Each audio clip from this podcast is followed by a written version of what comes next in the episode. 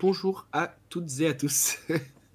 euh, Night qui pour sa énième apparition de la saison euh, vous fait des belles grimaces. Euh, Aujourd'hui, il y a que Night et moi. euh, parce que en fait il s'est passé plusieurs choses cette semaine qui a décalé un peu le planning et tout. Et du coup, pour ne rien vous cacher, on enregistre cet épisode. On commence l'enregistrement samedi à minuit 38. Euh, mais voilà, en fait, la semaine dernière, pour différentes raisons, on n'avait pas pu faire d'épisode. Euh, donc il n'y avait rien qui était sorti euh, dimanche dernier. Et du coup, on n'avait pas envie euh, que ce soit le cas deux fois de suite, même si on, on aurait eu, entre guillemets, des raisons en termes de planning de le faire. Mais on voulait vraiment, puisqu'on était capable, entre guillemets, de faire l'effort et de se pousser un peu pour pouvoir en sortir on, voulait le faire avec Night. Et du coup, comme on est les deux euh, oiseaux de nuit de la chaîne, c'est nous, qui- sommes là euh, à ce, créneau-là. Euh, avant donc, que je donne un peu le sujet de l'épisode et que je te demande comment s'est passée ta semaine, Night, je veux juste faire un petit, petite parenthèse sur euh, un truc qui touche bientôt à sa fin, c'est euh, la Ligue Interboutique. Euh, la Ligue Interboutique, comme vous avez pu le voir ou justement ne pas le voir sur la chaîne, on n'a pas encore sorti de vidéo de commentaires et on n'a pas pu en faire en live. Alors, il y a pas mal de raisons à ça. La vraie raison, enfin la raison principale, c'est que ça a été compliqué en termes d'organisation, euh, notamment pour Night d'être présent sur les rencontres pour pouvoir les enregistrer. Et que, en fait, on s'est rendu compte qu'avec déjà le podcast, des fois des trucs en plus, moi, mes horaires, etc., ça a été compliqué aussi de trouver un moment pour les commenter euh, avec Night. Euh, puisque c'était principalement nous deux ou, ou Hugo et moi qui avions envie de le faire, mais du coup c'était un peu compliqué et on n'a pas trouvé le temps. Euh, et il y a eu une deuxième raison qui a été que le, projet euh, de Ligue Interboutique en tant que tel c'est globalement moins bien passé que ce que j'espérais. Euh, je pense que je ferai une vidéo tout seul ou, pas tout seul à un autre moment pour revenir plus en détail dessus. Si j'ai si j'ai l'énergie et l'envie.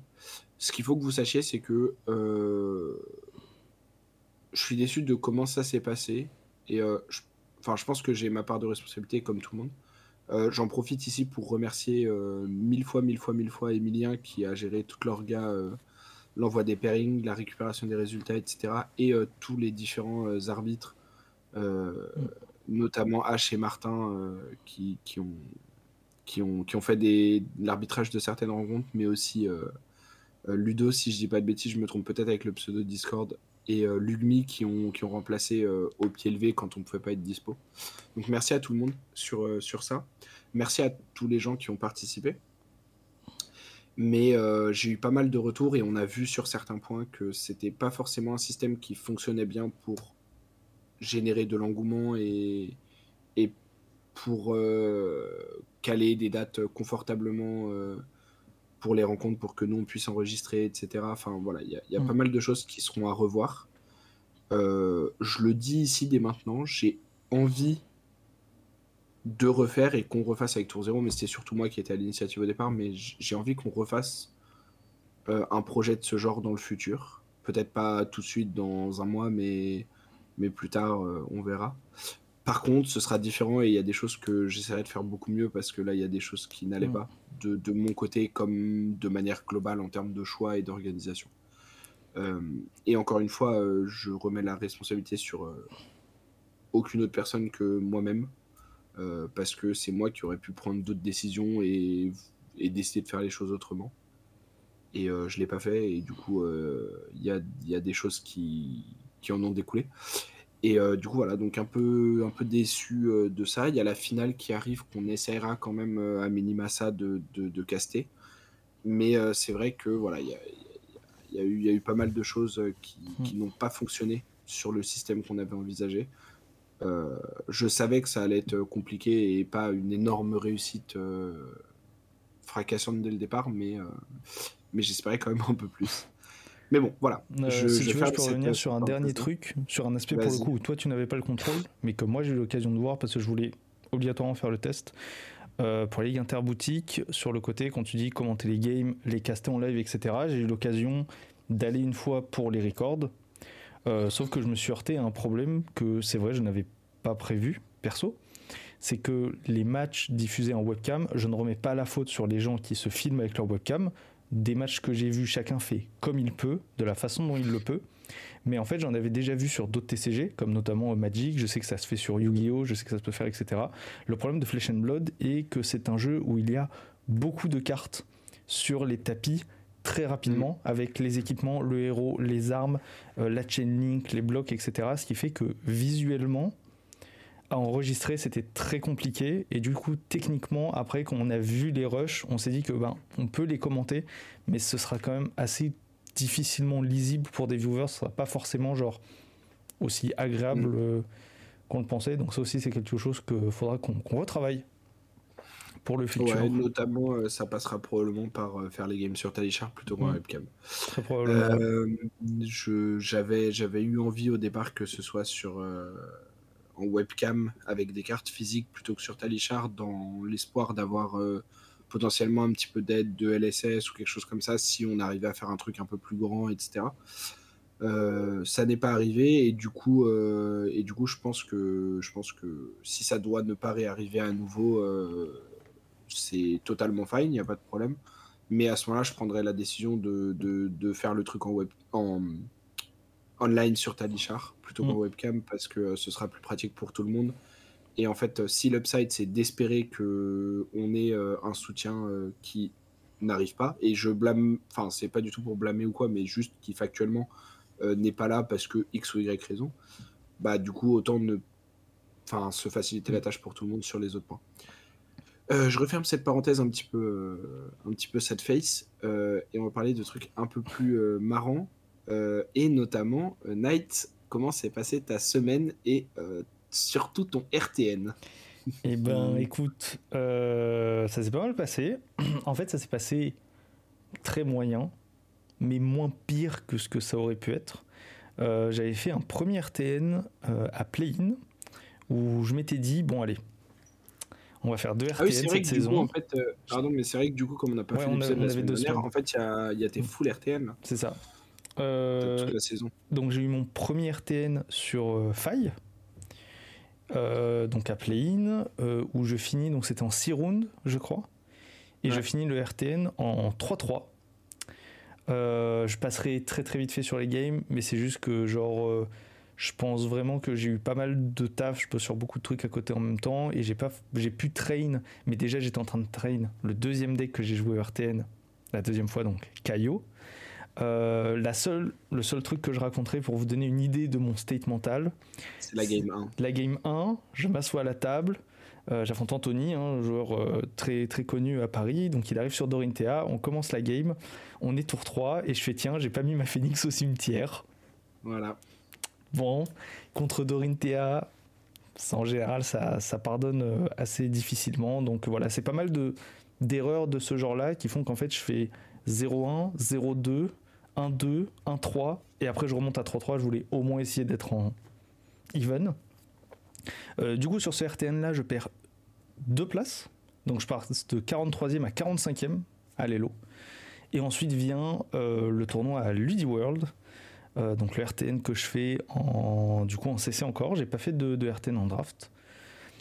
Où là, par contre, je joue que c'est un deck que j'ai monté, c'est un deck qui m'intéresse beaucoup, c'est un deck qui fait des gros chiffres, c'est un deck bien gros, là, bien comme on aime, qui met des grosses, grosses patates.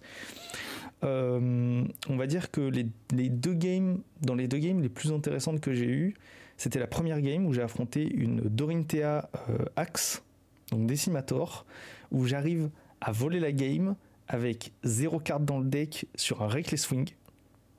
Donc il est à 1 et du coup, je le tue sur, le, sur mon dernier Reckless Swing. Donc ça, j'arrive à gagner cette game très très longue. Et l'autre game très intéressante que j'ai fait, c'était contre notre euh, brute national, donc euh, Paul Le Guez, euh, qui lui est arrivé au top 8, qui lui a fait top 8 sur le RTN, où du coup on a fait un mirror de Caillot, et où clairement j'ai joué, puis il a joué, et je me suis dit ouais non je joue pas bien. Et il m'a regardé, il m'a fait Ouais, je pense que là, t'as fait une connerie. Hein. Et là, il m'envoie 28 dans la gueule. Et moi, je fais Ouais, je pense que là, le casse-bone, s'il était pas bon, hmm, non, il était pas bon sur ce timing. et donc, après, on a discuté, il m'a donné des tips, etc. Mais c'était quand même très intéressant. Euh, et c'était encore plus rigolo de voir euh, un, donc un canot, le seul canot, littéralement cramer tout le monde là. Euh, mais qui finalement, malgré son excellent jeu, a été défait par notre Olivier National sur Bravo. Donc, personne n'y croyait. à, force que je batte Olivier, il, le karma s'est inversé. c'est ça. Bah, apparemment, alors, apparemment, du, peu d'écho que j'ai eu, euh, la game s'est passée un peu bizarre. Enfin, pas bizarrement, mais genre. Elle s'est correctement passée pour Olivier. C'est. Bah, euh, apparemment, c'était pas genre la sortie du siècle contre Kano, mais elle s'est quand même genre bien passée. Genre, il a touché ce qu'il fallait. À un moment, je crois qu'il y a eu une erreur dans une stack. Il a eu, en fait, il a eu des oasis pour, euh, pour bloquer des combos. Genre, il a eu trois oasis, je crois. Il a eu double oasis sur un combo, into un deuxième oasis mm. sur un deuxième combo. Enfin, un troisième oasis. Je crois, qu'il a eu, je, crois qu'il a eu ses deux oasis dans ses 30 premières cartes. Mais genre. Euh, derrière, il y a eu un truc de stacks qui lui a permis de, de toucher son troisième oasis et du coup d'en avoir deux sur la combo. Ce que, ce que je trouve bizarre, c'est c'est que, enfin, je sais pas, en fait, genre, je, je blâme pas du tout. Euh, je, je, crois que c'est Thomas qui était sur, euh, sur Cano. Je blâme pas du tout Thomas parce qu'il il joue, il joue très très bien. Hein. Ah, on a vu des mais, euh, mais je trouve ça étonnant que Oasis puisse être joué sur un spot où ça bat le combo de Cano. Bah, en gros, pour expliquer un peu aux gens qui écoutent, de ce que j'ai compris, Olivier a réussi à faire en sorte d'être dans une situation où juste il menaçait l'étal tous les tours avec son marteau et il pouvait garder trois cartes en main plus un Oasis Arsenal tous les tours. Et en gros, ça aurait juste donné marteau, draw, marteau, draw avec toujours ces cartes-là dans la main. Donc en fait, je crois que Thomas il s'est retrouvé dans un spot où en fait il a dû refaire sa stack parce qu'il y a eu un problème à un moment et ben en fait il était un moment il a juste été obligé de partir et du coup, quand il est parti, il y a double Asis et, et deux cartes en main. Quoi.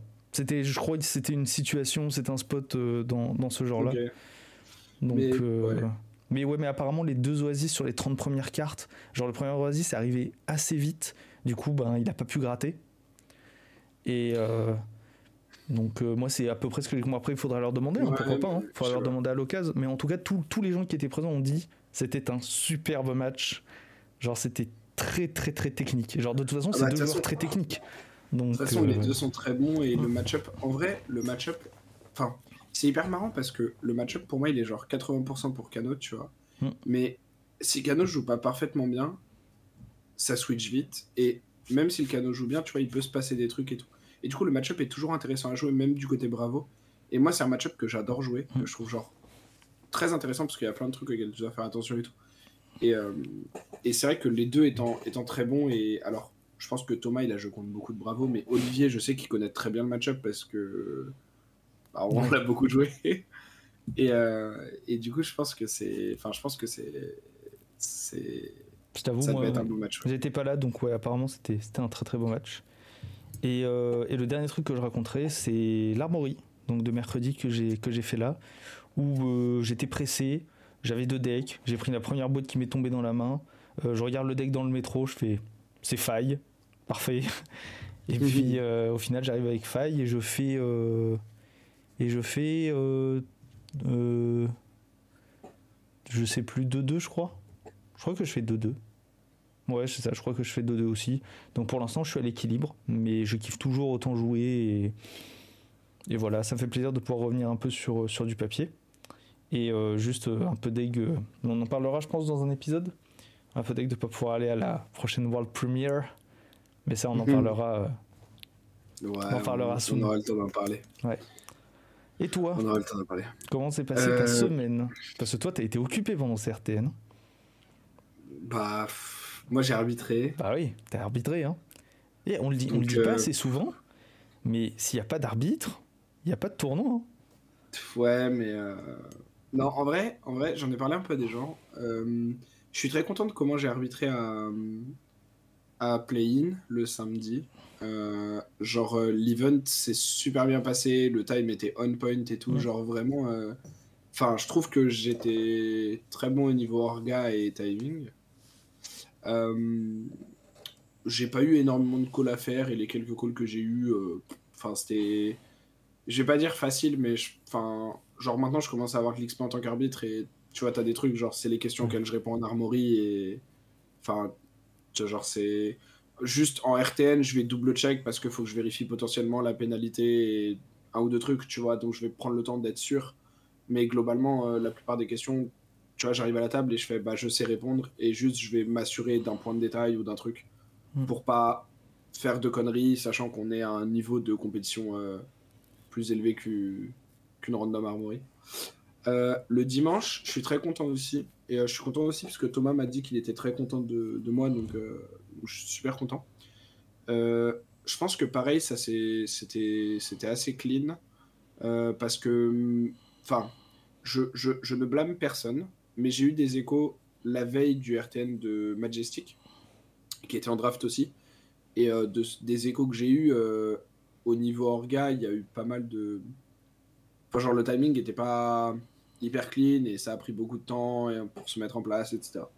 Alors que à Ucro, genre, enfin, en fait, il y a eu un moment dans la journée où il s'est passé un truc, je reviendrai pas dessus parce que les gens qui étaient sur place et avec qui j'en ai déjà parlé le savent et les autres n'ont pas besoin de savoir, mais il s'est passé un événement, peut-être de mon fait, peut-être pas de mon fait, je peux prendre le blame s'il faut, je m'en fous, mais euh, il s'est passé un événement qui a genre fait perdre du temps sur la journée globalement et a, et a delay un peu euh, le départ d'une round.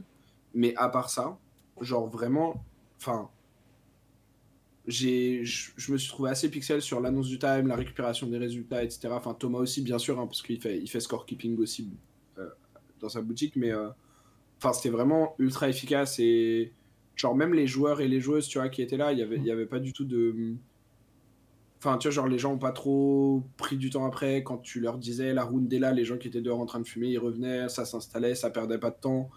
Euh, et je pense que j'ai fait quelques petits rappels au début de la journée qui étaient très bons par rapport à, par rapport à tout ça, tu vois. Donc, euh, Mm. donc vraiment, vraiment content overall de, de mon niveau d'arbitrage sur le week-end. À ceci près qu'il y a un moment où apparemment j'ai fait une erreur. Moi, je reste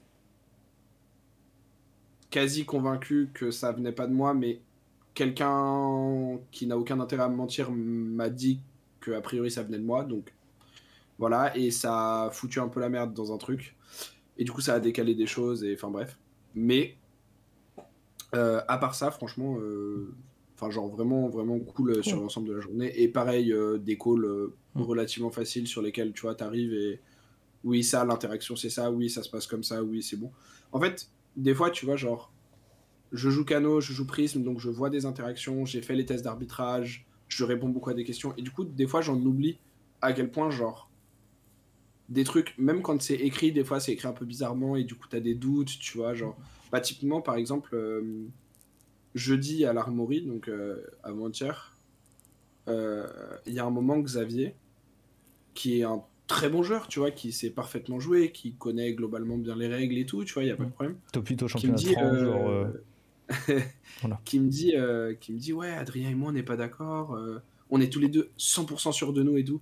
Et qui me dit, quand je défends avec le casque de brut et que j'intimide, il peut pas jouer d'instant. Genre, ça intimide direct. Et moi, j'étais en mode, bah, absolument pas, en fait. Genre, ça met un trigger qui va en pile. Et, Mm. et je lui dis, genre, si avec Reinhardt, tu défausses et t'intimides, est-ce qu'il peut jouer un instant, même si c'est la dernière carte de sa main? Il me fait, oui, mais c'est pas Ward est pareil. Et je fais, bah, si. Et il me fait, bah, non, là, c'est quand tu défends, intimidate. Et je fais, bah oui, quand ça met un trigger. Et en fait, tu vois, genre, pour moi, c'est évident. Mm. Mais en fait, c'est des questions comme ça auxquelles je vais répondre pendant RTN parce que pour les gens, ça ne l'est pas forcément. Et en fait, la situation où tu bloques avec Scolding et où la personne a un instant, elle arrive jamais, tu vois. Mm. Et du coup, le jour où elle arrive, t'es en mode, bah attends, je suis Ouais, pas sûr en fait. Parce que comme t'as l'habitude que la carte elle parte et qu'il puisse pas la jouer, t'es en mode attends, j'ai un doute. Et du coup, ça te remet dans un scénario où t'es en mode bah. Mm. Genre, Autant demander, quoi. Autant être sûr. tu vois, et, euh, voilà. Et donc, c'est à ce genre de questions que je vais répondre beaucoup et tout. Euh, donc très content de, de Merten globalement. Donc ça c'était il y a deux week-ends. Euh, j'ai fait l'armory la même semaine. J'ai fait l'armory du mercredi, donc la semaine dernière. J'ai joué Cano. Est-ce que tu as gagné? Non, j'ai fait 2-2 ou 3-1, je sais plus, j'ai un doute. Ah bravo. J'ai perdu contre Katsu, ça c'est sûr. Qui, genre, tour 2 m'a fait natural combo sans arsenal. Et qui m'a présenté genre 25. Et j'ai win contre une prisme parce que la prisme connaissait très mal le match-up et que il y a eu pas mal de, de misplays liés à la méconnaissance du, du match-up. Et après, j'ai affronté deux autres trucs et je sais plus. Genre vraiment, je. Si, non, pardon. J'ai fait 2-2 parce que j'ai eu un bail perdant à la première, je crois, parce que je suis arrivé en retard. Oui. Parce que je sortais du taf. Je crois que c'est ça. Je crois. Ou non, j'ai peut-être. Non, pardon, j'ai eu un bail gagnant parce que au départ, j'aurais dû jouer contre Evan. Mais. euh, Mathieu, je crois, qui était arrivé et qui était là avant moi, avait plus envie de jouer que moi. Moi, j'étais en mode, bah, genre, enfin, comme ça, je me pose et tout. euh, parce que c'est lui qui était noté en bail. Et moi, j'étais arrivé avec genre 3 minutes de retard. Et du coup, je fais, bah, Mathieu, si tu veux, genre, joue là. euh, si ça te dérange personne, ni Evan, ni Thomas. Et Thomas m'a dit, y a pas de souci. Et comme ça, moi, je me suis posé en, a- en sortant du taf. Du coup, après, j'ai joué contre Prism, j'ai gagné. Après, j'ai joué contre Katsu, j'ai perdu. Et la dernière.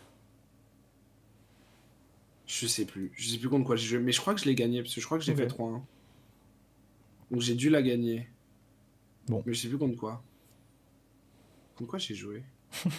La tête perdue du canot Non, qui se souvient plus de son adversaire. Je, je crois pas que j'ai stack ce soir-là. Donc j'ai dû jouer contre un truc aggro. Contre quoi j'ai pu jouer? Bon, bref. Bon, ok. Euh, du coup- c'est pas hyper important. Je représentais Euh, deux trucs rigolos que j'ai oubliés. La première, à mon armorie de mercredi, j'ai joué contre Victor. C'est la première fois depuis que je joue faille où j'ai vraiment la sensation que je vais me faire fatigue. C'est Mm. assez incroyable. J'ai eu beaucoup de réussite. Il a quand même raté 4 euh, clashs, dont 2 trounce. 2 trounce qui ont raté. Donc ça a beaucoup aidé. Et au final, j'arrive à Kodashi Lock et à finir un peu comme ça. Et la deuxième chose, c'est au niveau de l'arbitrage. Faites très attention quand vous arbitrez. Un joueur que je ne dirai pas, mais qui est très connu dans la communauté, euh, est arrivé au tournoi de Lead World, au RTN de Lead World. Il s'est assis, il s'est fait deck check, il a pris une IP2. Parce que la liste qu'il a donnée était une liste imprimée correcte, c'était bien une liste à lui, sauf que c'était une liste avec la version du deck qui était mauvaise depuis February. Et vu que ce n'était pas la bonne version, il y avait deux cartes différentes. Donc, faites attention quand vous faites des tournois officiels. J'ai eu les échos de ça. Voilà, faites gaffe. Ça peut être, euh, ça. Ça peut être risqué, il faut, il faut bien faire gaffe quand vous allez à un, un tournoi compétitif. Mais euh, Voilà. voilà. donc l'armorie euh, 3-1. Euh, après, le week-end d'après, j'ai rien fait. Bah, j'étais en fait, j'étais en. J'étais dans le sud pour l'anniversaire de ma cousine. Donc, j'ai pas rien fait, mais j'ai rien fait de flèche. Et après, Et mercredi, t'étais pas là. mercredi, j'étais pas là parce que je travaillais. C'est ça. Jeudi, j'ai fait l'armorie en blitz dont je vais parler très rapidement.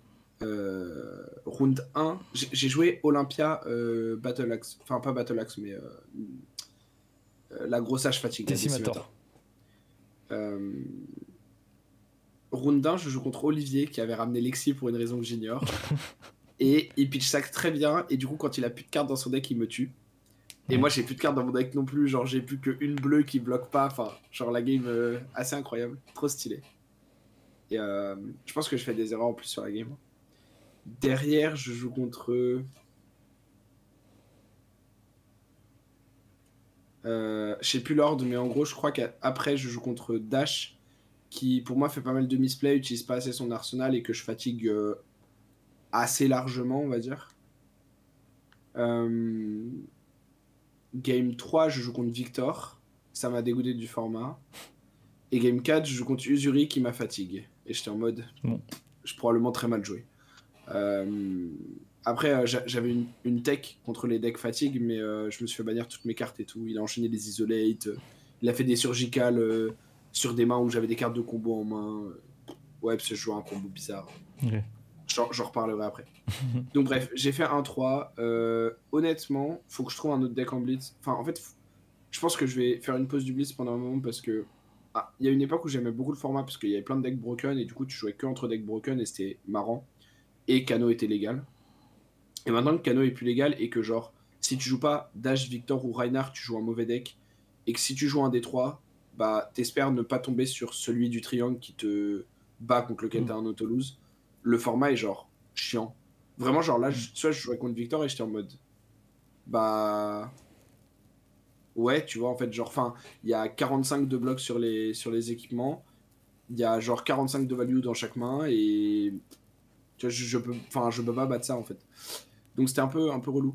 Euh, j'ai probablement mal joué parce que j'étais un peu fatigué et tout, mais, euh, mais je sais pas, je me suis pas amusé. Par contre, là où je me suis beaucoup amusé, c'est pour ceux qui l'ont vu en live, sinon il y aura la rediffusion sur la chaîne de de Mardi mhm. dernier, il y a eu le show match tant attendu entre Boltin, piloté par Enki, euh, et qui est Papa Pool, et Kano, piloté par moi-même. Euh, mhm. si vous ne voulez pas être spoilé, si, vous allez la voir en rediffusion, euh, skipper de genre 3 minutes, parce que je vais spoiler le résultat. mais en gros, j'ai du coup ça a été commenté par, par Knight et, et Romain euh, sur le Twitch de l'œil d'Ophidia en live. Euh, et euh, le BO s'est fini par un 3-2 pour Enki. avec des games qui étaient vachement intéressantes et mm. tout, super stylés. Tu vois, genre, c'était vraiment trop trop cool. Moi, j'ai adoré jouer le BO. et en fait, le BO était là pour répondre à qui, qui, est favorable dans le match-up entre Kano et Boltin. Et bien que Romain ait, voulu push l'argument, bah, Boltin est favorable puisque Boltin a gagné, euh, et qu'il m'ait rétorqué que en tant que bon joueur wizard, j'ai euh, le ah oui, mais si la carte du top deck avait été différente, je t'aurais battu assez facile, ce qui est un argument, j'entends. Mais là, Enki était d'accord avec moi. Ce qui est intéressant, c'est que j'ai beau avoir perdu le BO, pour moi, le BO montre au contraire que Kano est favorable. Euh, puisque, sans trop rentrer dans les détails, et encore une fois, j'ai perdu, grand respect à, Enki, je lui ai redit, il a super bien joué, il euh, y a une game qui joue un peu moins bien euh, sur les 5 et, je la gagne. Mais overall, euh, il a fait très très peu d'erreurs. Enfin, vraiment, super niveau de jeu et tout. donc, c'est, je suis pas du tout en train de dire Ah, il a chaté, j'aurais dû gagner ou je sais pas quoi. Mais la game 1, en fait, en gros, ma stratégie c'était de pitch stack. Sauf la cinquième où j'ai fait du beau jeu, mais voilà, vous verrez si, si vous regardez le BO. La game 1, j'arrive à ma stack et en fait, c'était ma première game sur Talichar euh, de la journée. J'avais fait genre 2-3 games euh, la veille au soir avec Night Rash euh, pour, pour, voir des trucs dans le match-up et tout. Et sur Talichar, je stack moins bien. Genre, je suis vraiment pas bon sur Talichar, tu vois. Genre vraiment, je suis moins bon qu'IRL. Surtout quand il faut stacker. Et en fait, ce qui s'est passé du coup, c'est que j'ai atteint ma stack mais j'ai fait une erreur dans ma stack et dans mon, counting. Du coup, je ne tue pas avec ma stack. Alors que si je fais pas l'erreur, objectivement, la game est gagnée. J'ai atteint ma stack et ma stack, comme on l'a vu sur d'autres games dans le BO, quand je résous ma stack, je gagne la game. Euh, donc celle-là, tu vois, encore une fois, Enki fait pas d'erreur dans la game et tout, donc c'est pas du tout pour dire euh, oh il a mal joué, je méritais ou pas du tout. Mais le fait, le fait demeure que euh, cette game-là, c'est une game qui montre plutôt que le match-up est en faveur de Kano, tant que le Kano joue correctement. Et j'ai pas joué correctement, donc j'ai perdu. Euh, la game 2, j'atteins ma stack. Cette fois-ci, elle est correcte. Je gagne la game. La game 3, euh, vous regarderez. C'est, scandaleux. Euh, voilà, c'est scandaleux. C'était je pense que je, pense que Enki, il est allé chercher un billet de loto juste après. Euh, la game était scandaleuse. Genre vraiment, j'ai pris le plus gros high roll que je peux prendre contre son deck, je pense. Mais c'était marrant. Et encore une fois, tu vois, genre, on a beau dire le high roll, machin, mais faut quand même jouer correctement les séquences, tu vois. il a bien euh, joué. Ça, Pour le coup, il a très, très bien joué les euh, séquences. Non, mais voilà, tu vois, genre, il, a quand même fait, je pense, après, je connais pas énormément Boltin non plus, mais au vu des mains qu'il m'a faites, je pense qu'il a fait tous les bons choix à chaque fois, tu vois, sur cette game-là. Et même quand high roll, faut quand même faire les bons choix pour profiter de cette high roll. Donc, encore une fois, bien joué à lui et je suis pas du tout là pour remettre en cause euh, sa win ou son niveau de jeu du tout. Game 4. Du coup, donc à ce moment-là, dans le BO, il y a 2-1 pour lui, mais théoriquement, les résultats des games auraient dû être 2-1 pour moi, entre gros guillemets. Pas, pas au sens de moi j'aurais dû gagner, mais au sens de ce qu'on a vu du match-up et, et tu vois, de- des- des probas de, de win. Game 4, je stack, j'arrive à ma stack, je gagne. Et c'est celle où, à, à mon avis, euh, et il est d'accord aussi, euh, il a moins bien joué et, il a fait des erreurs. Est-ce que ça a suffi à lui coûter la game ou est-ce que j'aurais gagné anyway ou est-ce que c'est difficile à dire, mais le fait est qu'il a fait des erreurs sur, euh, sur cette game-là. Game 5, je décide de, de jouer combo et de jouer pur aggro pour, parce qu'il était déjà un peu tard et puis pour le spectacle, pour changer un peu pour les viewers de, de ce qu'on avait vu pendant 4 games. Et aussi parce que pour moi, du coup, on avait vu que la méthode de stack était plutôt avec un win rate positif contre, contre Boltin. Euh, et en fait, la game se passe très bien pour moi. Euh, je pense que je fais pas d'erreur sur mes choix. Euh, et au moment où il me présente les derniers points pour l'étal et où il est autour des 16, j'ai mes pièces de combo en main. Et en gros, j'ai un œil d'Ophidia en main. Et il faut que je vois une séquence de un spell à 0 et une bleue sur le top. J'œil, j'opte deux cartes. Je vois une bleue, un spell à 1. Mais la bleue, c'est Gaze the Edges.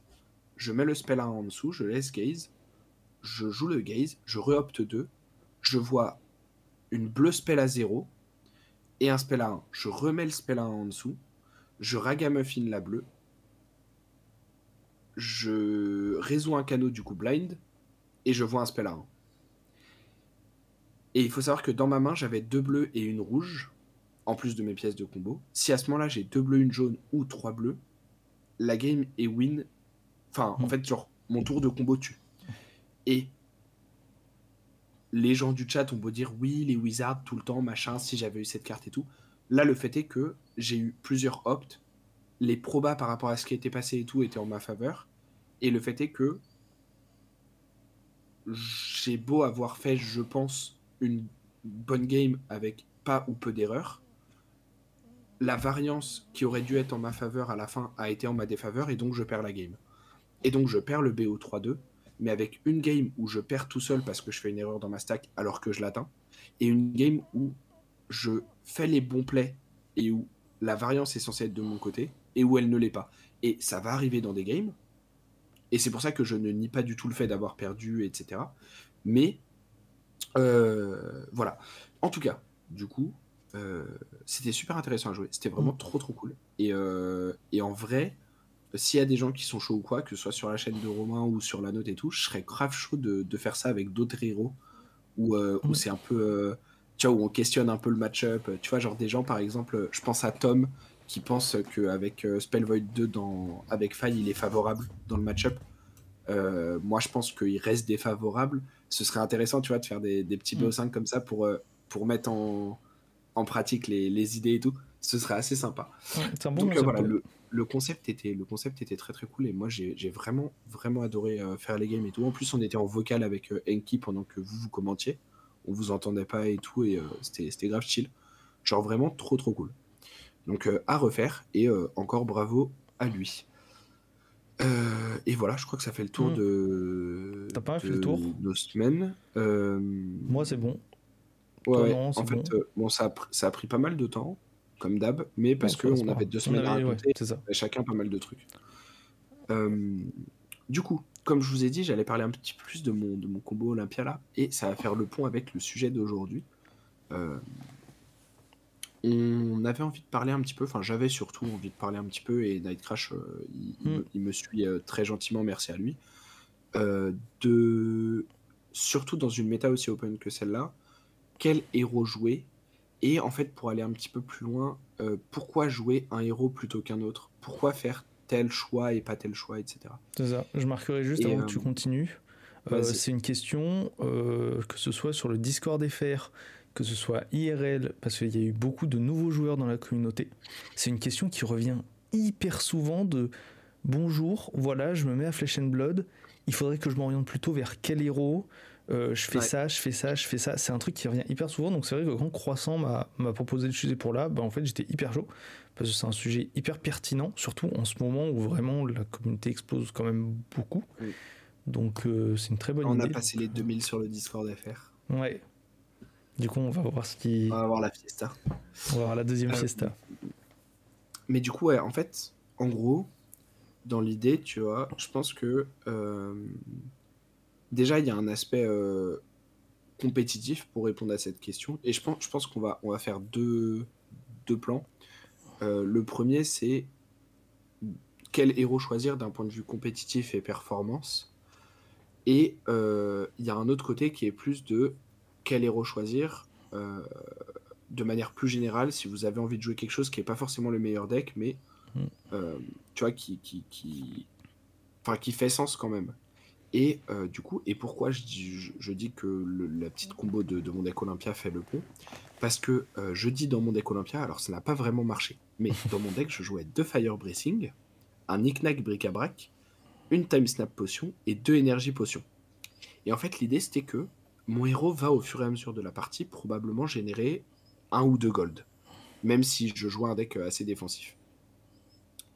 Et du coup, euh, alors il y a Kasai qui pourrait être bien pour générer des golds aussi, évidemment, hein, mais euh, je suis probablement le seul ou, un des seuls héros à pouvoir générer des golds juste via mon hero power et via le, kit de mon deck.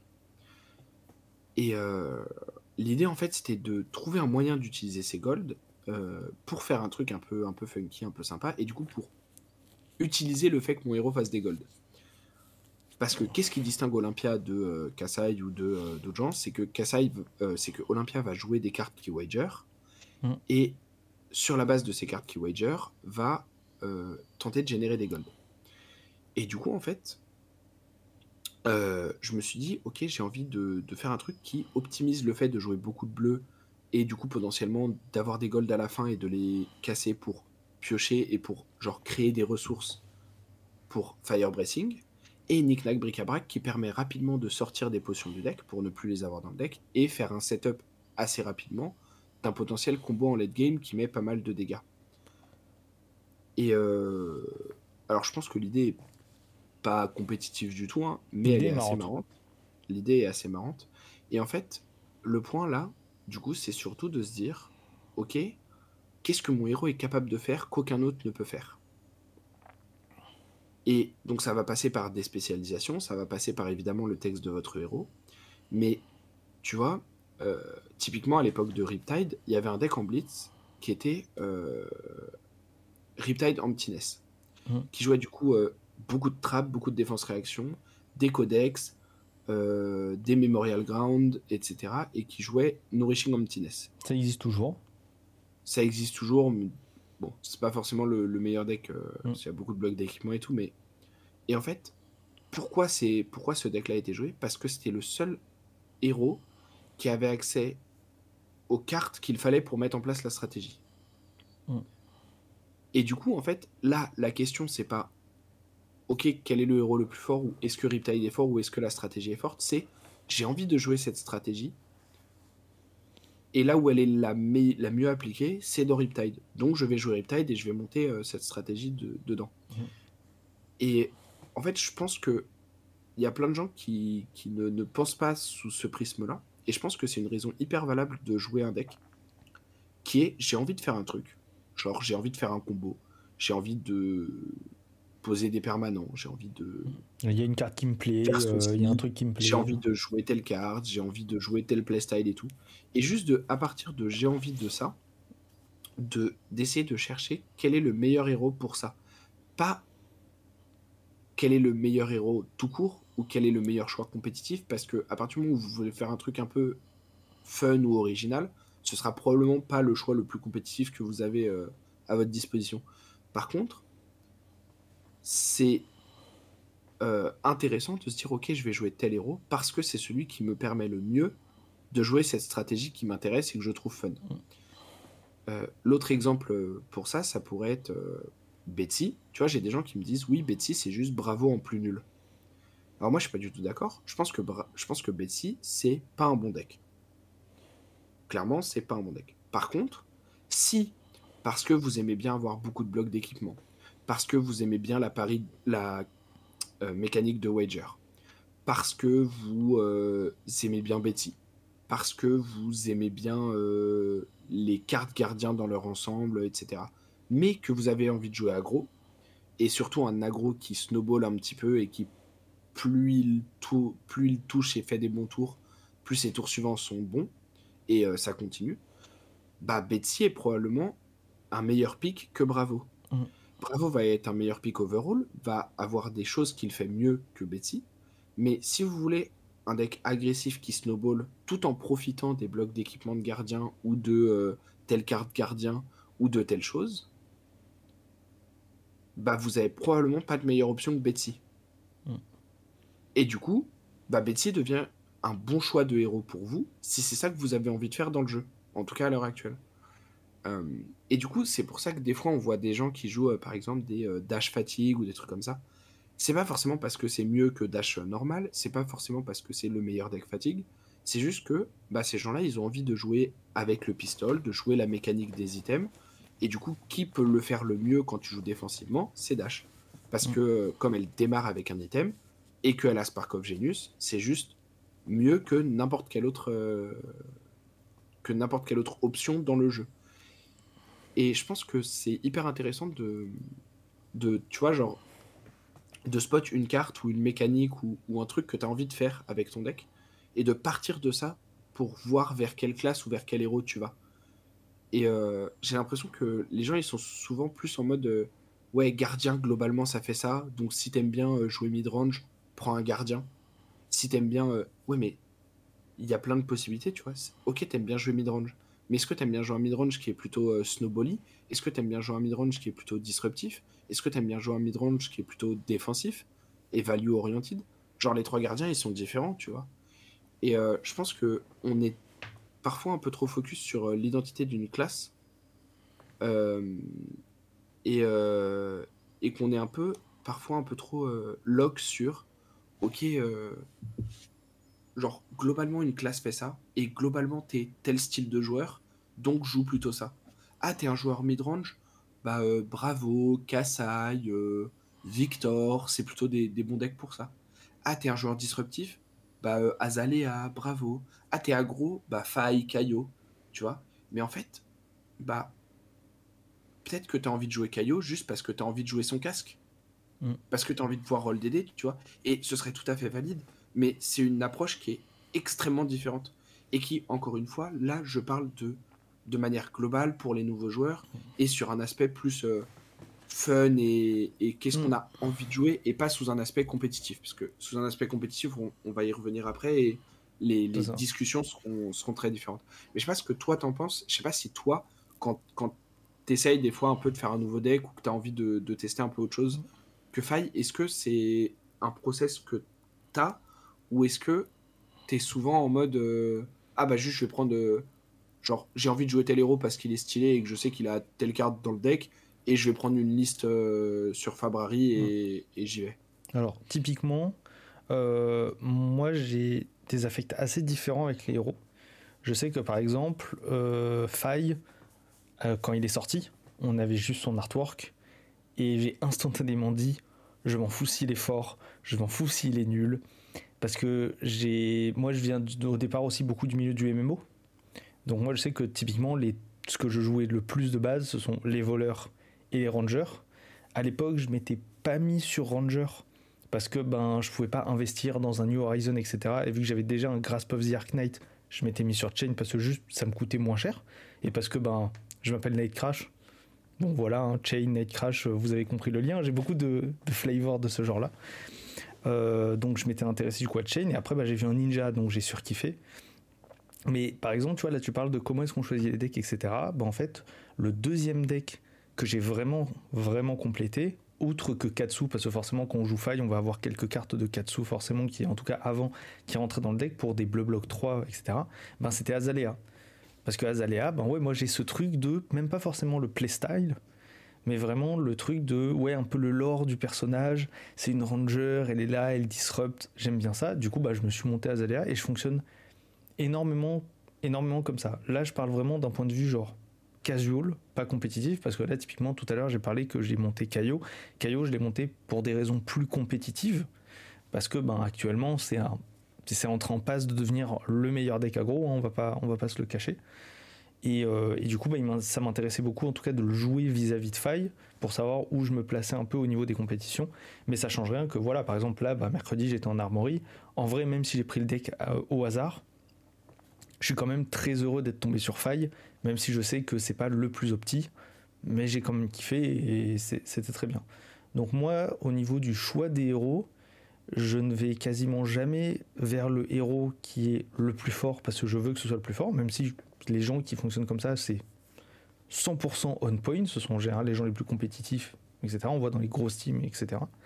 Euh, mais ça va plus être les, être héros qui m'intéressent, que ce soit au niveau du lore, et parfois même au niveau du playstyle. C'est pour ça qu'on bah, on, s'est vu plusieurs fois. Euh, tu m'as appris euh, de temps en temps à jouer Kano, etc.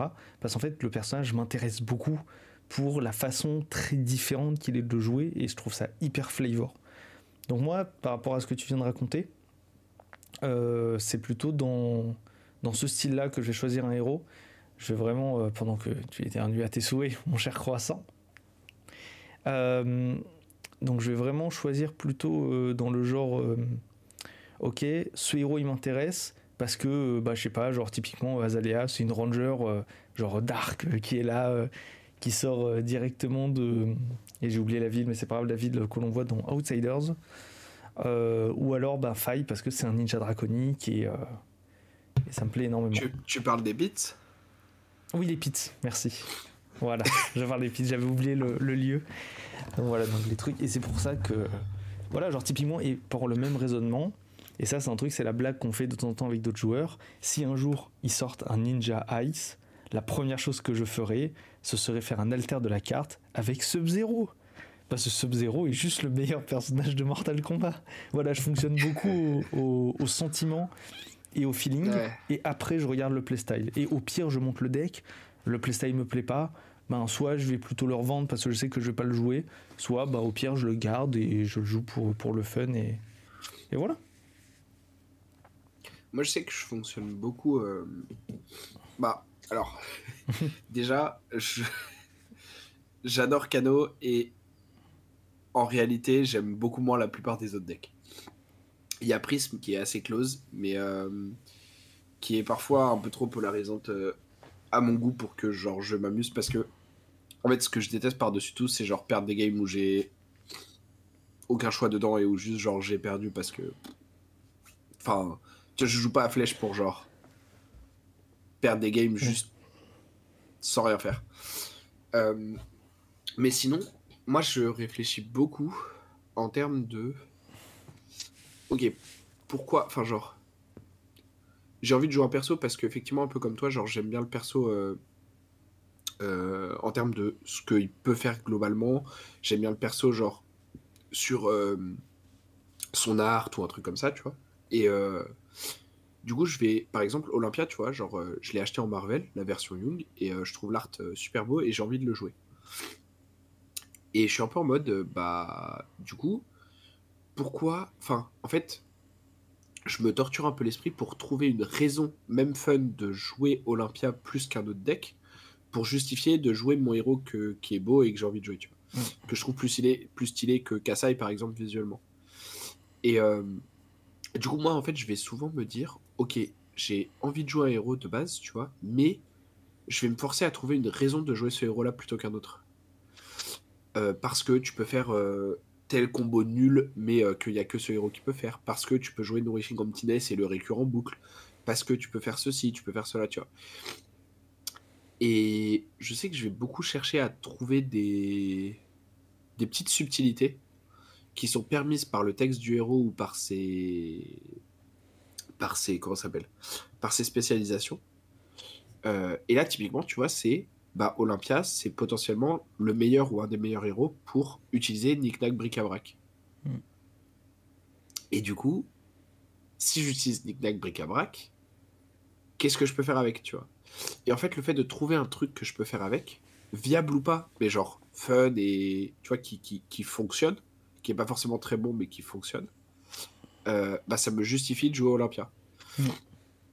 Après, de manière générale, si je veux sinon euh, jouer un deck euh, comme ça, mes arguments principaux, ça va rester de. J'aime beaucoup les decks qui sont 50-50 partout parce que je vais pas avoir de match-up Toulouse et tout. Ou les decks genre Prism et encore plus Cano qui jouent en instant et qui ont des, des, tricks, etc. ça, ça, ça un que j'adore aussi.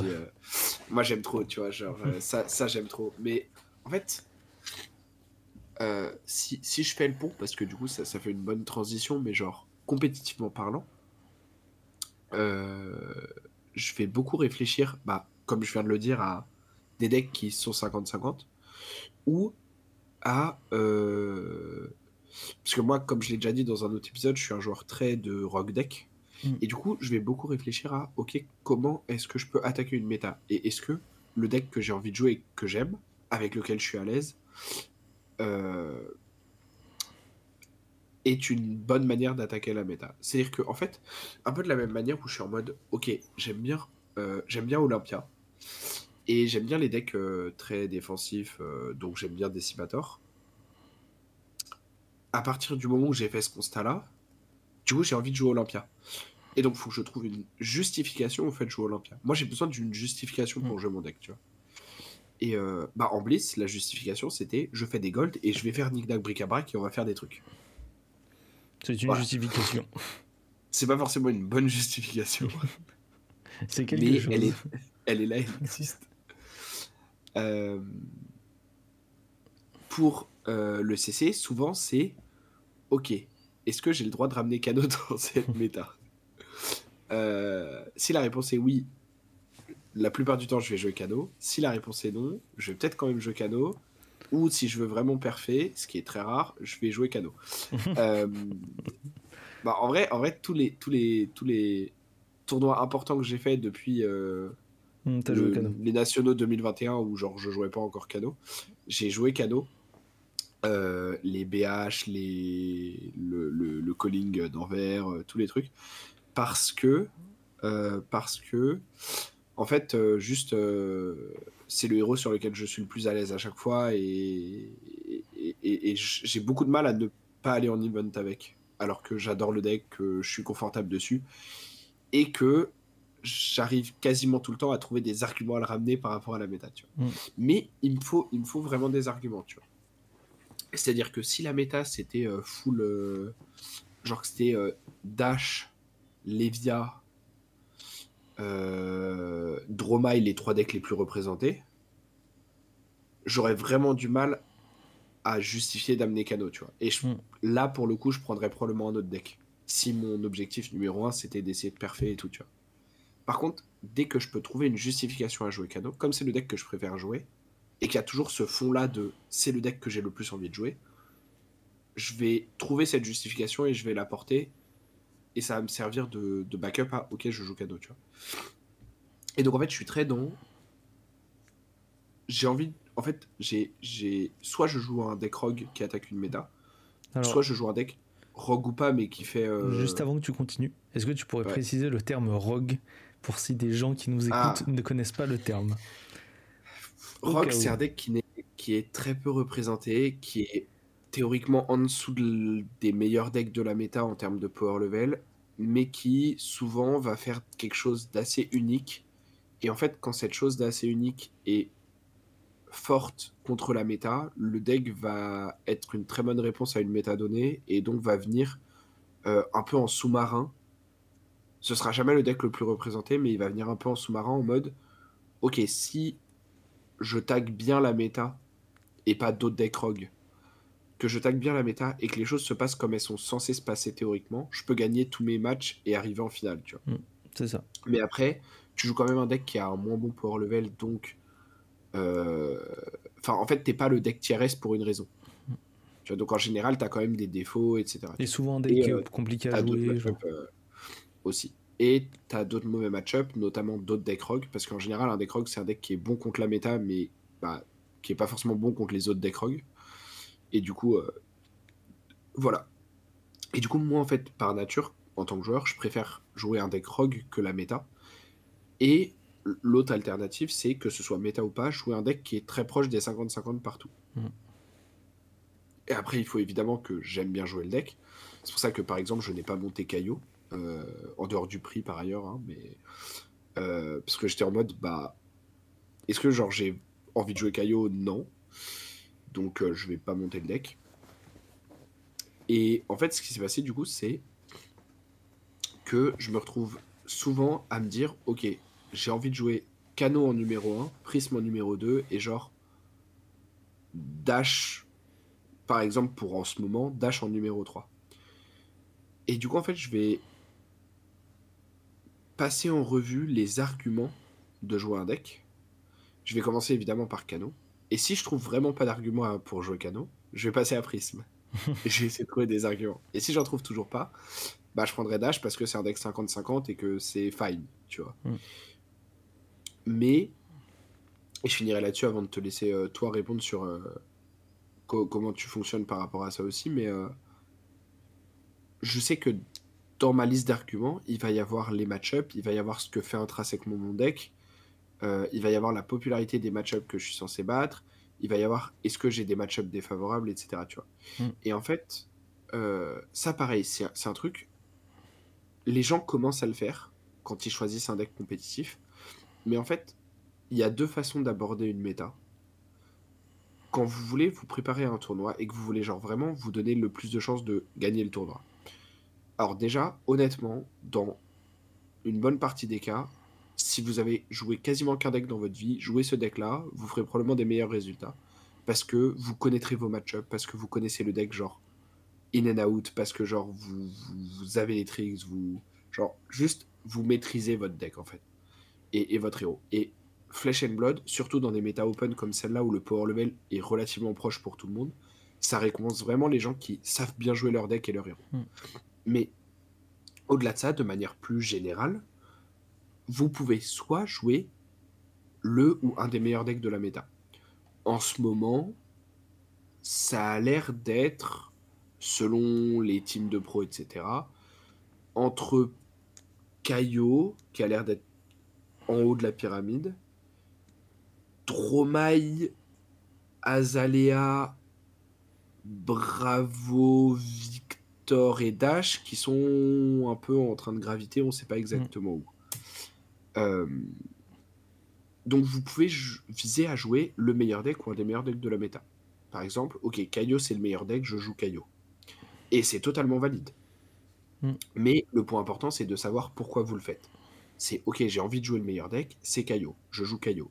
Et peut-être que dans trois mois c'est plus Kaio, je change. Et je changerai et je réapprendrai le deck et il n'y a pas de problème.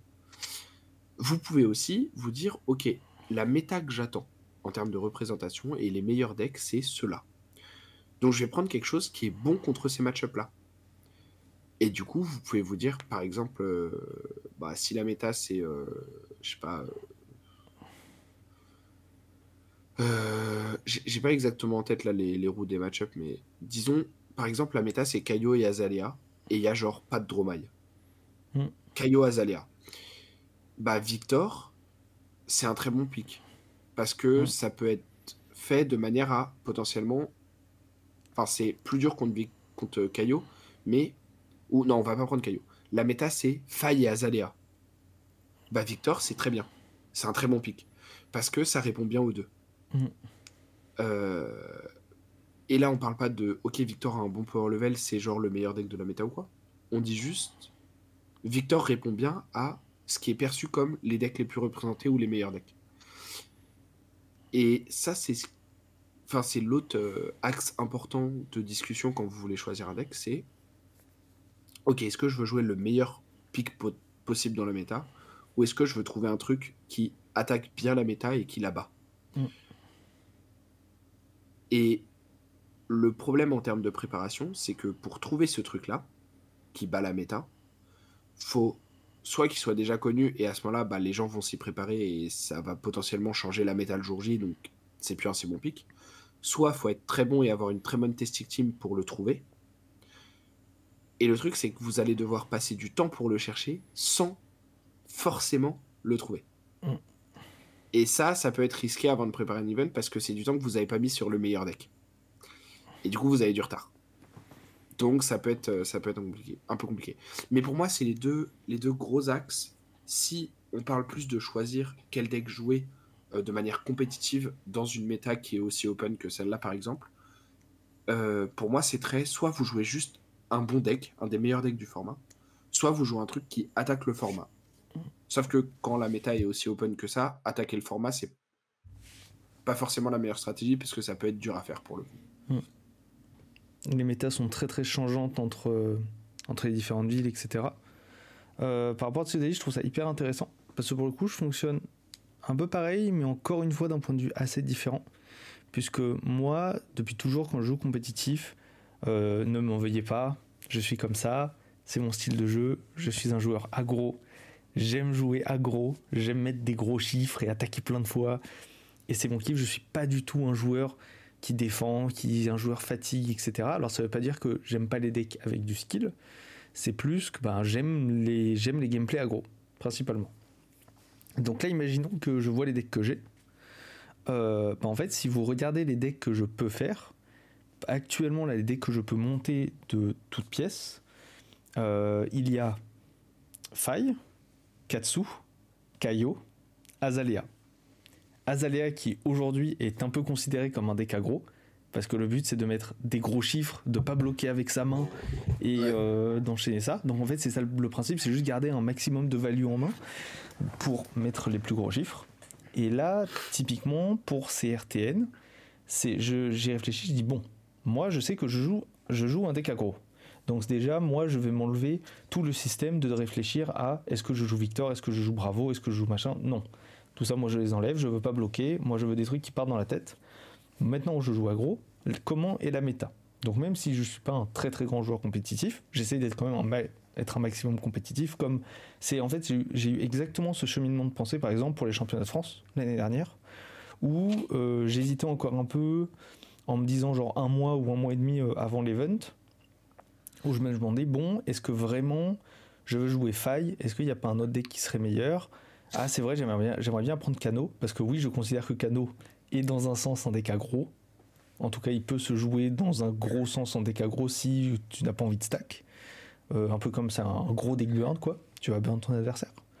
Euh, mais au final, je suis resté sur faille, parce que je me suis dit, dans la méta actuelle, il y a beaucoup de Dromai, il y a beaucoup de Bravo, euh, il y a des Dorinthea, qui peuvent jouer H. Il y a des dash. Typiquement, je sais qu'au championnat de France, il y aura des gens qui vont jouer dash pistol. Au final, j'en ai rencontré une. J'ai rencontré une dash pistol. Et le match-up est quasi free pour faille.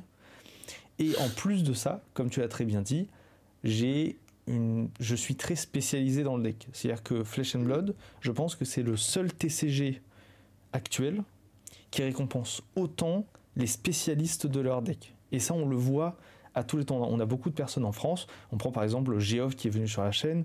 On voit euh, Bowies qui est venu sur la chaîne aussi. Euh, on sait qu'il est très très fort sur Dorinthea. Euh, il y a beaucoup de gens comme ça qu'on connaît pour un héros. Genre par exemple le Croissant, on le connaît beaucoup pour Cano. Euh, Thomas à Paris, on le connaît également beaucoup pour Cano. Et on sait que c'est des joueurs, quand ils s'assoient en face de toi à la table, quand ils donnent son deck, on sait que quand ils donnent ce héros, ils sont pas là pour plaisanter, on sait qu'ils sont là pour gagner. Voilà, et ben en fait, moi. J'ai fait des games de Cano Brainstorm. Hein. Ouais, mais c'était à des armories et c'était pour, euh, c'était pour le fun. C'était pas très marrant, mais. pour les adversaires, ça doit être marrant. Pour toi, un peu moins. Ouais. Euh, donc là, du coup, je suis arrivé à ma RTN en me disant Ok, euh, Azalea. Est-ce que je joue Azalea dans la méta? Je pense que Azalea est une bonne réponse dans la méta actuelle est-ce que j'ai vraiment le temps de m'entraîner avec? Ça me paraît short. Donc je ne serai pas 100% confort sur le deck et je priorise énormément le fait d'être confortable un minimum sur le deck. Euh, est-ce que je joue Katsu? Katsu, je sais que je les train, je sais que je sais le jouer, mais je pense pas avoir un niveau suffisant avec Katsu pour me dire que compétitivement je vais venir avec un Katsu et si je tombe par exemple contre un deck fatigue, ben, il va falloir que je stack potentiellement euh, une ligne Mugenshi ou ce genre de choses. Et ça, c'est quelque chose qu'actuellement je ne sais pas faire, que j'ai pas le temps de préparer. J'enlève Katsu. Il me restait Faille et Kaio. Et quand on se pose, Faille, c'est un deck qui est très très peu sensible à la fatigue. C'est un deck qui est beaucoup plus wide. Par contre, c'est un deck qui peut être un poil plus euh, problématique sur la RNG, sur la sortie du deck. C'est-à-dire que bah, si vous voyez pas vos Art of War, si vous voyez pas vos bonnes sorties, si vous faites des mains à double bleu, si vous révélez des bleus sur vos Ravnus Rabble, ça peut vite devenir compliqué. Même si pour moi, Faille reste un très bon deck. Dans les méta actuels, en y réfléchissant, je me suis dit, bon, je vais faire mon premier RTN avec Faille. Je vais voir ce que ça va donner. Je verrai ensuite pour le deuxième. J'ai fait mon premier RTN avec Faille. Ça a donné ce que ça a donné. J'étais en mode bon, au final, je pense que je m'étais pas trompé. Je pense que Kaio est bien meilleur dans la méta parce que Kaio, contrairement à Faille, est un deck aggro de setup. Donc vous voyez, même entre les dans les playstyles, il y a d'autres playstyles en fait. Je, me permets juste un petit, petit astérix. Euh, j'ai regardé le, le podcast euh, de la team Runaways là, euh, de, hmm. de, cette semaine. il faut une tier list, pas de power level, mais en mode quel héros vous devriez jouer pour euh, le Pro Tour de, Los Angeles dans un mois, là? Mhm. Ouais, dans un mois, à peine. Et euh, c'est hyper marrant parce que vraiment, ils arrivent à Faille et ils sont en mode, bah, Faille, c'est dans les don't play. Et ils sont en mode, c'est pas un mauvais deck, mais genre, il n'y a aucune raison actuellement de le jouer, tu vois. Et j'étais en mode, bah, honnêtement, ça me fait plaisir parce que c'est ce que mm. je dis du deck depuis un moment. Mm. Et, c'est ce que je dis du deck là tout de suite, donc ça me fait plaisir aussi. C'est ça, tu vois, c'est que, en fait, et, et, et, dans le pod, et dans le pod, pour vous donner une idée, hein, dans le pod, dans cet épisode-là spécifiquement, il y a Daniel Rutowski. Ouais. Donc, et, et il ne conteste pas. Tu Qui est un des monstres de faille. Genre, il est en mode, vraiment, hein, j'adore le deck, mais mm. euh, en bas. Et tu vois, genre, je trouve ça hyper intéressant parce que je crois que même à un moment, ils, ils mettent Victor dans les don't play, tu vois.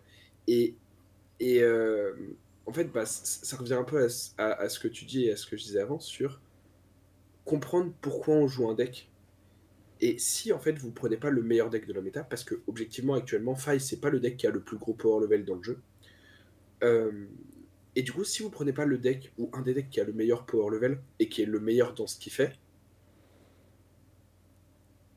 enfin non pardon, si vous prenez pas le deck qui a dans une catégorie ou de manière générale le plus gros power level, faut que vous preniez un deck qui est le meilleur dans ce qu'il fait et que mm. ce qu'il fait soit fort dans la méta.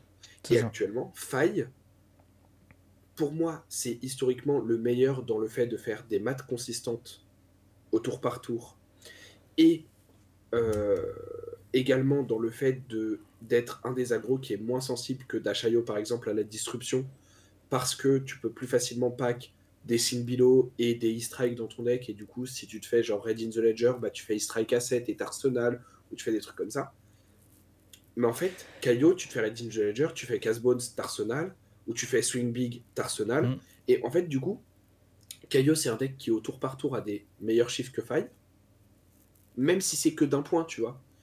Et qui, comme tu l'as très bien dit, est un aggro par nature un petit peu plus de setup. Mm. Pas beaucoup plus de setup, mais un petit peu plus de setup. Ben, euh, et qui, et qui du coup, en fait, par défaut, tu vois, à partir du moment où, de, par nature, il a un peu plus de setup, bah, il va un peu mieux résister à la disruption que d'autres decks aggro. Il a aussi un équipement qui est fantastique euh, pour jouer un playstyle des fois un peu plus, un peu plus chill et un peu plus prendre son temps. Et, et en fait, il, il a des équipements qui, pour pivot, sont assez insane. Euh, et du coup, en fait, tu te retrouves avec un deck qui est juste meilleur que tout ce que fait Faille. Donc le seul argument possible de jouer Faille au-dessus de Caillot, non, en fait, j'allais dire c'est si Dromaille est surreprésenté, mais si sur Dromaille est surreprésenté, les Caillots, ça explose Dromaille. Hmm. Donc en fait, c'est moins free. C'est moins free pour C'est moins free, mais, mais je, je pense que l'argument suffit plus hmm. du coup. Mais l'argument suffit plus. Tu vois, vu hmm. l'écart, vu l'écart de power level entre les deux. Et, et en fait, du coup, tu vois, c'est pour ça que quand tu décomposes comme ça, en fait, on part de Faille, c'est historiquement depuis un an et demi un des meilleurs agros du format. Le deck est toujours aussi bon, genre il a pas pris de. Enfin, si à l'époque de Benitol, mais de récemment là, mm. depuis qu'il a gagné les Worlds par exemple, il a pas pris de nerf, il a pas pris de ban. Tu peux dire qu'il a pas pris de carte aussi depuis qu'il est sorti. Il a pris Tenacity, mais bon. Il a pris Tenacity. Euh, mais au final, ça suffit pas. Ce que je veux dire, c'est dans le sens où, euh, donc, malgré qu'il ait pas pris de nerf et tout ça, juste les changements dans la méta et les nouvelles sorties font que le deck a beau toujours être aussi bon qu'avant, en termes juste de power level pur et de le deck en lui-même, voire meilleur puisqu'il a gagné Tenacity. En fait, quand tu décomposes les arguments de jouer un deck, tu te rends compte que il n'y a plus aucun argument à jouer faille à l'heure actuelle. Alors, c'est là, où, là où je te dirais juste. Presque plus aucun argument. Peut-être que tu vas en trouver un, parce que Mais vas-y, continue. Mais du coup, donc peut-être un argument si, euh, si Knight arrive à me convaincre. Mais en tout cas, tu vois, tu es vraiment sur un truc de. Bah. Je n'ai pas de raison de jouer faille compétitivement plutôt que Kaio ou plutôt que Katsu. Mm. Parce que à chaque fois, tu vas prendre un argument et tu vas dire Ok, c'est mieux là. Ok, c'est mieux là-bas. Ok, c'est mieux là. Et quand on arrive là, bah, compétitivement parlant, objectivement parlant, tu n'as pas de raison de jouer le deck. Enfin, genre, c'est pas un bon choix de faire le choix de jouer le deck quand même. Ben, moi, du coup, je vais te donner le, la raison qui m'a fait, qui fait douter entre Kaio et Faille et qui, au final, pour le deuxième RTN, m'a fait jouer Kaio, mais où j'ai voulu tenter quand même un premier RTN. C'est juste que Faille, ben, c'est mon héros spécialiste. C'est le héros que oui, je joue plus. Ah, donc, c'est mon comfort pick. Et ça, il faut bien partir du principe que si vous êtes sur le jeu, si vous comptez être compétitivement, quand vous allez commencer à faire des tours compétitifs, c'est souvent des journées longues, c'est souvent des parties longues, c'est des moments qui vont vous amener potentiellement à être fatigué. C'est pour ça que notamment tu parles de Kano, deck Rogue. Kano est un deck très difficile à jouer en compétition parce que c'est sympa d'aller faire son armory et de faire trois rounds, mais quand vous allez à un calling et que vous savez que vous allez enchaîner 9 rounds, enchaîner 9 rounds de Kano, ça peut être compliqué. Donc moi je sais que par exemple avec Faille, c'est un héros, donc évidemment ça, ça ne s'applique pas aux nouveaux joueurs, puisque bah, moi ça fait pas le temps que je joue, et du coup, avec Faille, il y a énormément de match-up. Je pense euh, à une game que j'ai fait, euh, par exemple bah, au, RTN, euh, donc de play-in, où j'étais contre Olivier, qui joue donc Bravo. On s'est regardé, on s'est serré la main, on a plié la game en un quart d'heure, parce qu'on a tellement l'habitude de jouer l'un contre l'autre, on était tous les deux en autopilote, en full autopilote. Et euh, c'était trop marrant, on a rigolé, etc. On, je, me suis, on s'est fait des petits gambles. Voilà, je lui ai dit lance un dé, genre c'était, rigolo. Euh, et du coup, ça, moi, c'était ça mon argument avec Faille. Mais quand on regarde d'un point de vue purement, parce que là, du coup, on parle du compétitif, deuxième RTN, j'ai ramené Caillot, parce que d'un point de vue compétitif, Caillot est actuellement meilleur que Faille. Donc, et puis surtout, là, tu vois, on, parle aussi, on fait un épisode qui est aussi pour les gens qui cherchent un deck à pick-up mm. euh, et qui veulent des raisons compétitives de pick-up un deck ou un autre. Et après, ce qu'il faut bien se rendre compte, c'est que ça va changer selon les méta, évidemment, mm. euh, si vous prenez le meilleur deck. Mais euh, prendre un bon deck, surtout un deck qui est pas forcément avec des très bons match-up, mm. mais pas avec des très défavorables non plus, et juste grind de l'XP sur ce héros-là. C'est une hein. stratégie hyper valide aussi. Et on a vu dans l'histoire de Flash and Blood que même s'il y a des héros qui sortent à des moments designés pour être moins bons, a priori, ils ont l'intention de faire des roulements. Mm. Et, euh, et tu vois, Azalea a été sorti comme un héros qui allait être moins bon à l'époque. Et au final, ça s'est retrouvé à être un des héros top méta mm. à un moment parce qu'il euh, mm. y a eu du support. Pour rappel, euh, pour les gens qui sont là depuis pas si longtemps que ça, euh, fut une période, il y a maintenant quand même pas mal de temps, hein, Azalea était un tiers à Flesh and Blood. C'est-à-dire qu'on disait Azalea tiers. Il y a, eu le tiers Azalea, il y a eu le Boltin tiers et il y a eu le Levia tiers. Voilà, il y a maintenant les trois héros. Maintenant, et maintenant les trois sont les trois sont assez hauts dans les tier mm. list et Levia est même considéré comme un des meilleurs decks euh, actuellement. Mm. Et, et, je pense que c'est assez correct. Donc ça c'est. Et du coup, tu vois, c'est bah, c'est hyper, enfin, c'est hyper intéressant à voir en fait de. Pardon. Oh, comme on vous l'a dit, on a commencé à la minute 38. Et, euh, et, en fait, ouais, c'est, je trouve que c'est hyper intéressant de, de, voir ça et de se dire. Euh, mm. C'est. Enfin. En fait, si, si, vous choisissez un héros maintenant, il y a de fortes chances qu'un jour il ait du support qui le rende bien meilleur. Peut-être pas genre tiers mais meilleur. Et, et comme à D-Night, être sur un héros qui est confortable pour vous, être sur un héros que vous savez jouer, euh, que vous connaissez très bien, ou vous connaissez vos match-up et tout, c'est c'est hyper important. C'est hyper important. C'est plus important euh, ça que de se dire trois semaines avant un tournoi, je vais apprendre un nouveau deck. Vous serez bah, forcément meilleur sur votre deck, même si dans la méta il est moins bon. En fait, le truc c'est que cet argument, je suis pas 100% d'accord parce que si vous avez du temps à consacrer, tu vois, genre par exemple, typiquement, dans le sens un, mec, où... un mec comme Clément, euh, qui est un énorme crackhead. Oui. Euh, là, tu vois, alors au final, euh, bon, c'est demain, je lui ai pas fait de coaching, donc je pense pas qu'il va le faire, mais il voulait aller au, au RTN de Zir avec euh, Kano.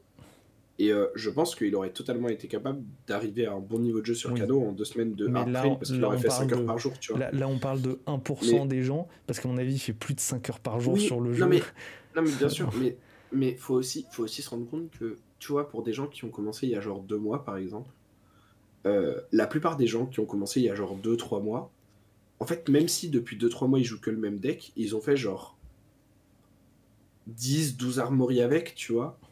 Peut-être quelques games sur Talichar en plus. Peut-être s'ils sont venus à une armorie dans une boutique, ils ont fait genre une vingtaine d'armories. Ça fait ça représente déjà pas mal de games. Hein. Oui, mais ça fait même pas, entre guillemets, même pas 100 games. Et donc, oui, c'est déjà beaucoup. Attends, oui, c'est déjà beaucoup.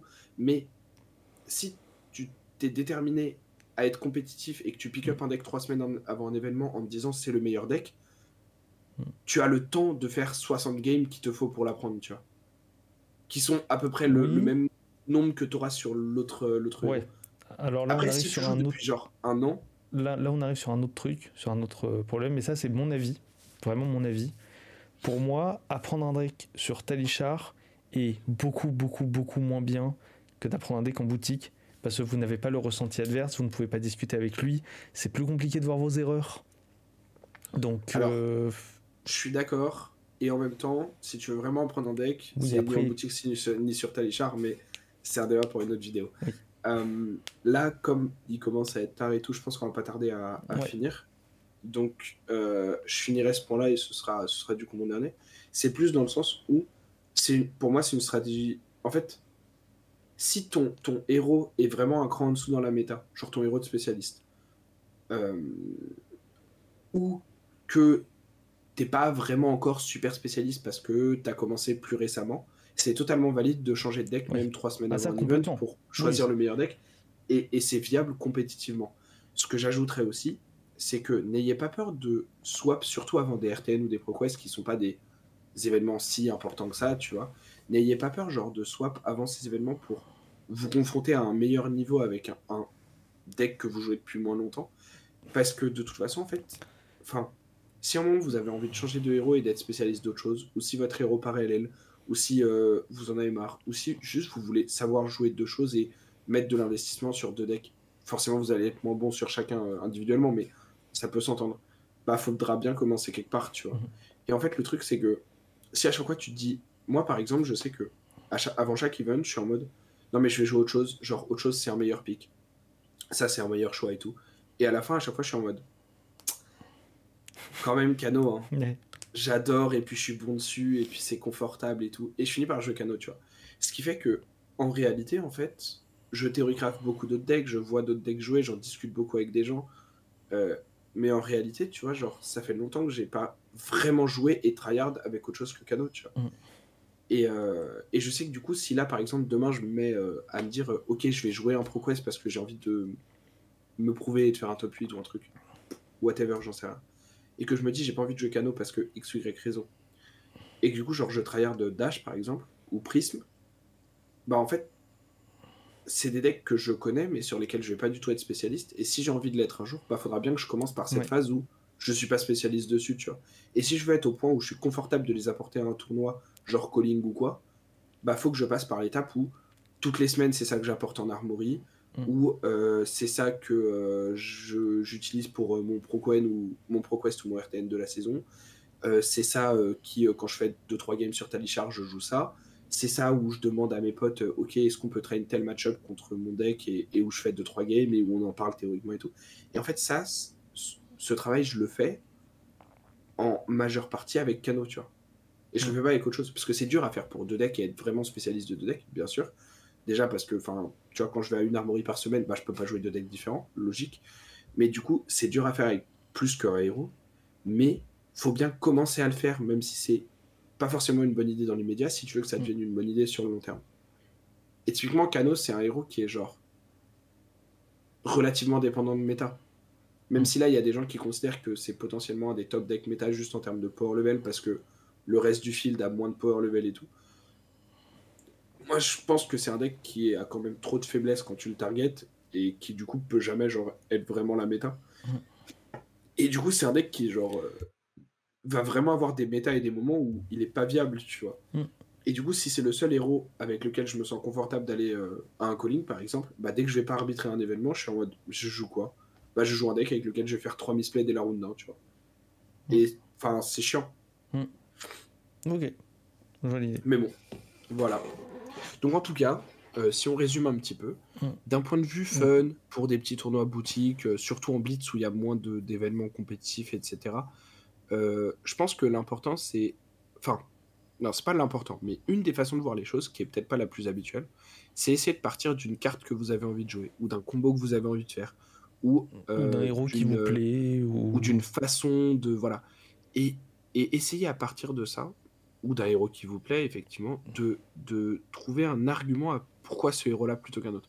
Alors encore une fois hein, c'est enfin si vous commencez le jeu et que vous vous demandez quoi jouer et tout ou que vous voulez changer de héros et jouer autre chose et que vous regardez euh, les photos des héros et que vous vous dites euh, oh bravo il est trop stylé ou oh euh, Dash elle est trop stylée c'est 100% viable comme argument de se dire ok on se lance dessus ou ah j'ai vu un peu le gameplay 2 et j'aime bien.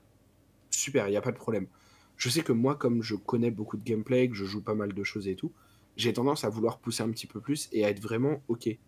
Pourquoi Olympia plutôt que Kasai? Pourquoi ce truc là plutôt que ce truc là tu vois?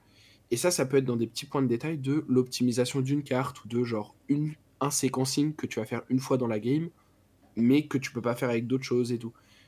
Et ça, ça peut être intéressant parce que c'est un peu un challenge en termes de deck building, dans un jeu qui est un deck building, pour le moment en tout cas, relativement fermé. Donc ça peut être intéressant à faire. Et ça vous donne des, entre guillemets, vraies raisons de jouer votre deck. Et vous avez vraiment un vrai truc de, ok, je joue ça parce que ce que je veux faire, je peux pas le faire avec autre chose. Ou je peux le Mm. faire moins bien, et du coup, c'est ça que je joue. Euh, si on passe d'un point de vue plus compétitif, les deux points qu'on a évoqués, qui sont, je pense, les plus importants à retenir, c'est euh, comment vous abordez le, le, le tournoi auquel vous allez. Est-ce que vous voulez être confortable et du coup, en général, vous allez plutôt prendre votre pic de confort sur lequel vous êtes un spécialiste, etc. Ou est-ce que vous voulez jouer un truc bon dans la métadonnée? Que ce soit le meilleur pic ou un rock pick, etc., comme, euh, comme on l'a dit. Euh, et euh, je pense que toujours pareil, en fait, c'est se poser la question de pourquoi jouer ce héros plutôt qu'un autre. Et je pense que c'est ça qui est vraiment très important, tu vois, c'est ce qu'on a fait un peu comme exemple avec Faille et Caillot. Pourquoi jouer Faille alors que Caillot existe Bah en vrai, on n'a pas vraiment trouvé d'argument, tu vois. Euh, mais c'est aussi euh, le- l'exemple que je faisais tout à l'heure avec Betsy. Pourquoi jouer Betsy plutôt que Bravo, par exemple? Et bah, compétitivement parlant, il n'y a pas de raison. Alors je vais pas faire le détail de pourquoi, mais actuellement, compétitivement parlant, il n'y a pas de raison à jouer Betsy plutôt que Bravo. Par contre, si vous avez envie de jouer avec la mécanique des wagers, etc., de manière fun, bah Betsy est un bien meilleur héros Mm. que, que Bravo, puisqu'il y a, il y a écrit sur son chapeau de wager, tu vois. Donc, tu peux, en fait, tu peux pas, enfin, c'est pas que tu peux pas, mais tu pourrais jouer des cartes qui wager dans Bravo et tout, tu vois, et leur donner dominate et c'est marrant. Et... Mais a priori, ça va être plus flavor et plus sympa à faire avec, euh, avec Betsy. Mm. Par contre, compétitivement parlant, la stratégie et ce que veut faire Betsy est beaucoup trop faible et inconsistant pour battre ce que veut faire Bravo. Mm.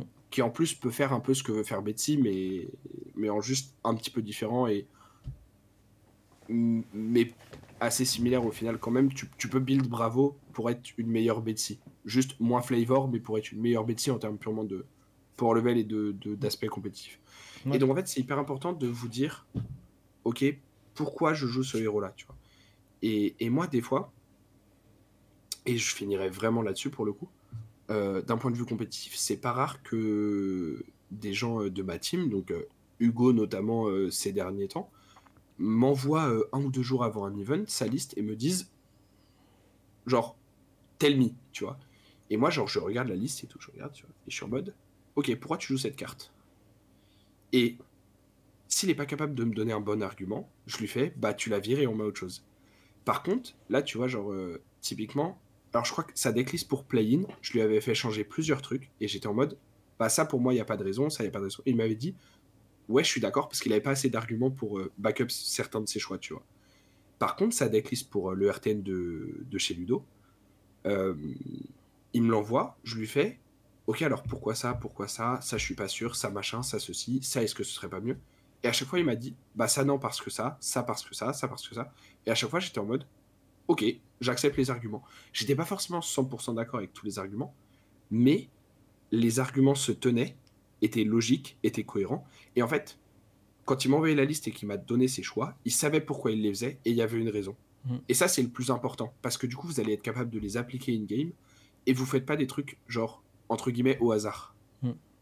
Et ça, c'est vraiment le, le- l'aspect le plus important, c'est savoir pourquoi vous prenez un héros, pourquoi vous mettez telle carte dans votre liste, pourquoi vous jouez telle chose, pourquoi vous... En fait, toujours vous posez la question de pourquoi. Parce qu'en fait, quand vous vous demandez pourquoi, vous vous forcez à trouver des réponses.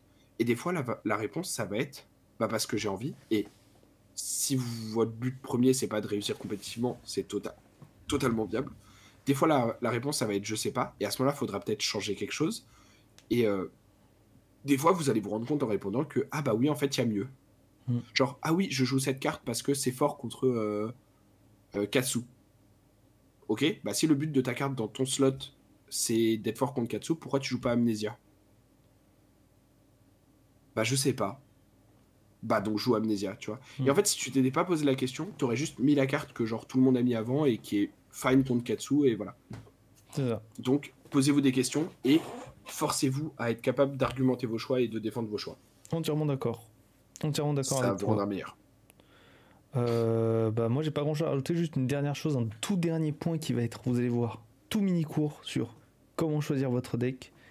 N'oubliez pas, avant de vous investir sur un héros, n'hésitez pas à regarder les points Living Legends. Ce sera mon dernier point, parce qu'on ne sait jamais. Là typiquement, si vous vous dites, oh bah tiens, j'adore Lexi, j'ai trop envie de la jouer compétitivement en CC, vous risquez malheureusement d'avoir une surprise.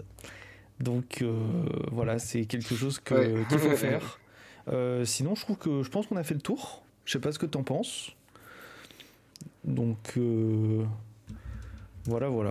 Moi, je trouve que tes arguments se tenaient, même sur le principe de tout ce qui est euh, développement de deck, savoir comment réagir, savoir comment, comment préparer potentiellement euh, du compétitif ou même s'amuser en casual. Voilà, genre typiquement, euh, vous, vous voulez faire que de l'UPF, bah, n'hésitez pas à aller piquer un deck Brevent et à le tuner. Voilà. Mm. Donc, Ah, clairement, euh, clairement. Voilà, voilà, voilà. Est-ce que tu as quelque chose à rajouter, mon cher croissant? Bah non. On Tout a déjà bon fait euh, quasiment une heure et demie et moi j'avais Ouais. envie qu'on fasse un petit peu, un petit peu moins. Mais Eh ben, écoute. Comme d'hab, je parle trop. My bad, sorry, Ah, j'ai- je pour, pour une fois, pour une fois, j'ai pas mal parlé aussi. En vrai, en vrai, non, mais en vrai, j'ai fait un, un gros, une grosse parenthèse aussi sur euh, la Ligue interboutique et tout au début, donc euh, et on avait pas mal de choses à dire dans Mm. la semaine. En- parce qu'en vrai, le sujet principal, je pense qu'il a pris genre 30-35 minutes et Non. c'est pas mal. Il a pris une bonne heure. Et c'est pas grave, et c'est très bien. J'ai les timings ouais, t'inquiète pas. T'inquiète pas. Du coup, euh, merci beaucoup de nous avoir écoutés. Euh, J'espère que vous passez un très bon dimanche, un très bon lundi ou quoi que ce soit. Et on vous dit à la semaine prochaine. Ciao, ciao